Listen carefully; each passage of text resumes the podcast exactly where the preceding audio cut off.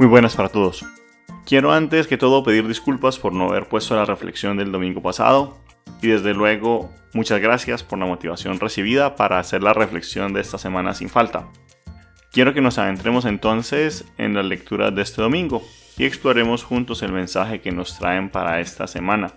La primera lectura de hoy, o mejor dicho la de este fin de semana, está tomada del libro del profeta Zacarías, el cual nos presenta una visión bastante revolucionaria del Mesías esperado por el pueblo de Israel.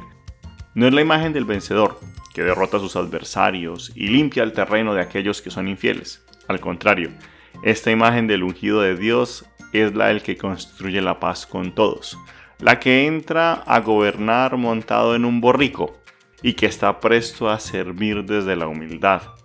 La segunda lectura la escuchamos de la carta a los romanos, donde Pablo, quien quiere establecer a partir de un estudio profundo de las raíces judías, que Jesús es un factor de unidad cuando somos capaces de trascender los condicionamientos que nos impone la religión y la sociedad y cuando dejamos que sea el Espíritu el que nos permita reconocernos como verdaderos hijos de Dios. El Evangelio de San Mateo nos ayuda de manera especial a que centremos nuestra atención en la persona de Jesús, como alguien agradecido ante Dios por el regalo de la vida de quienes lo escuchan.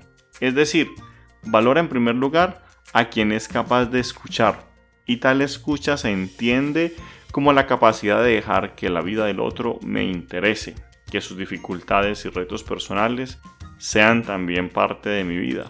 En segundo lugar, resalta lo importante que es conocer a Dios como Padre, lo cual solo es posible cuando me siento hijo y cuando me siento amado. Solo puedo sentirme hijo cuando soy capaz de cuidarme respetando mi humanidad y la de los demás, y sobre todo siendo capaz de hacer lo posible por ayudar a quienes lo necesitan. Ser hijo me lleva a reconocerme hermano y responsable de la vida de los demás. En tercer lugar, nos recuerda que manifestamos la presencia de Dios cuando somos capaces de acoger a quienes sufren física o emocionalmente, para dar descanso. Es importante recordar a tantos que se encuentran mal después de tanto miedo y tanta incertidumbre generada durante esta pandemia. Y nos invita a recordar que nuestra preocupación debe estar dirigida a promover el bienestar, no solo desde el aspecto económico, sino también desde el social, del espiritual y del psicológico, que cualquier forma de sufrimiento debe ser erradicada y que los principales responsables de esa tarea somos nosotros.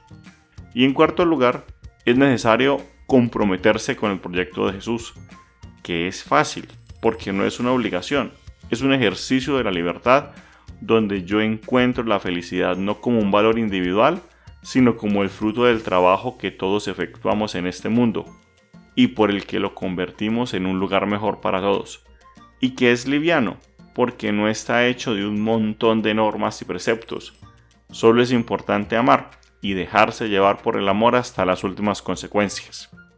Es por tanto necesario que nos hagamos las siguientes preguntas o los siguientes interrogantes para esta semana. En este mundo donde cada vez ponemos barreras para dividirnos entre pobres y ricos, blancos y negros, los de adentro y los de afuera, etc., seguramente recordamos personas que se lo han saltado todo para ayudar. ¿Cómo puedo ser yo esa persona que pone el bienestar del otro por encima de las divisiones que refuerzan nuestra sociedad. En familia, ¿cómo estoy manifestando a Dios? ¿Soy verdaderamente padre amoroso e hijo obediente? ¿O por el contrario, desdigo lo que creo con mis actos?